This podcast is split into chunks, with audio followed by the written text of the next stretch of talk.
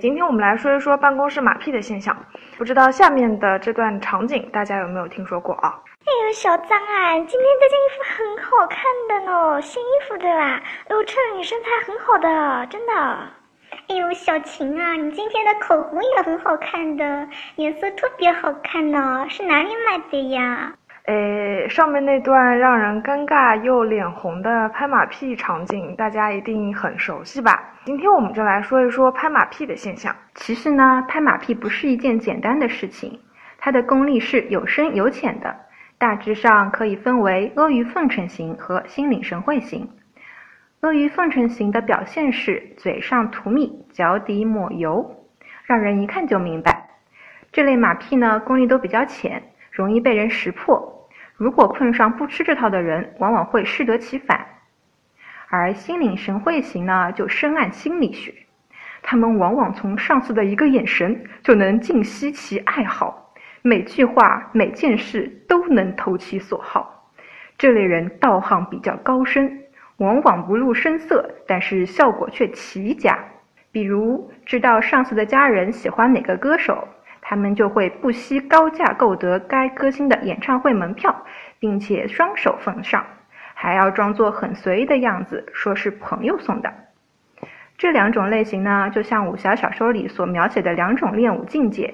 阿谀奉承型呢，是你拳我脚的蛮力；而心领神会型呢，则靠内力修炼，杀人于无形。只拍老板马屁你就 out 啦！过去拍马屁多半会被看成是膜拜权力的表现，因为在办公室里面一旦出现了上下级，那么喜欢拍马屁或者说有拍马屁能力的人就会脱颖而出。然而在现在的公司里，老板并不仅仅是那匹被拍的马，其实同事之间相互拍马屁也是非常常见的现象。比如片头的那两位相互奉承、相互阿谀的同事。如果说拍老板的马屁能给你带来的回报有一定的风险，毕竟一不小心你就会拍到马腿上去了，那就无法挽回了。但是拍同事的马屁可以说是润物细无声、日久见人心的良好选择。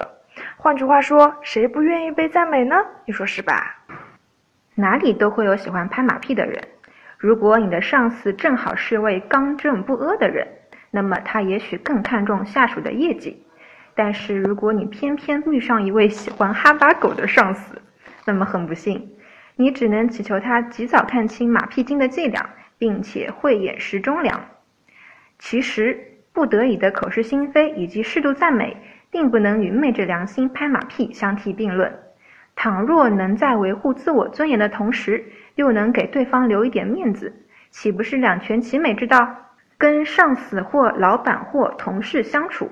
都要适度掌握哄的艺术，无非就是嘴甜一点，脸皮厚一点。天底下谁不爱听甜言蜜语呢？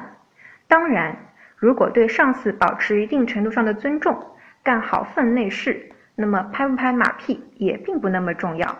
一个优秀的管理人员，还是更加乐意看到下属的良好表现和业绩的。今天关于拍马屁的话题就到这里，我是半半。我是苏叶，我们下期节目再会。